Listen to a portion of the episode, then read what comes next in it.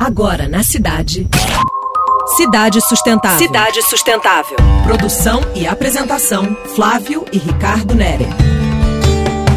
Alô, gente! O programa de hoje é Renascimento. Há um instante na vida da gente, e também nas cidades, que algo pode ser diferente. Sei. Por um momento, acreditei que você estivesse se referindo à Renascença, aquele movimento artístico, cultural e científico que mudou os valores da época medieval. Não é exatamente isso, Rico, mas as cidades pedem transformações fortes e imediatas para alcançar um mundo melhor. E nesse período, marcado pelo calendário gregoriano, celebramos a data religiosa cristã. Com tanto simbolismo e riqueza religiosa, a condição pede uma avaliação do que existe e do que pode melhorar, em todos os sentidos. Perfeito, Flips. Entendi. Por isso, o calendário cristão, quase internacional, se torna uma indicação de um paradigma nas relações internacionais.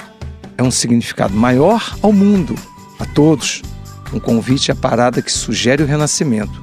E como tudo está relacionado, vale associar o renascimento também das cidades a uma nova perspectiva de valores culturais, artísticos e científicos. Nesse contexto, vamos guardar no coração o desafio e o pensamento de renascer a uma nova realidade de sustentabilidade nas cidades. Bom Natal, ouvintes! Você acabou de ouvir Cidade Sustentável. Sua dose semanal de sustentabilidade.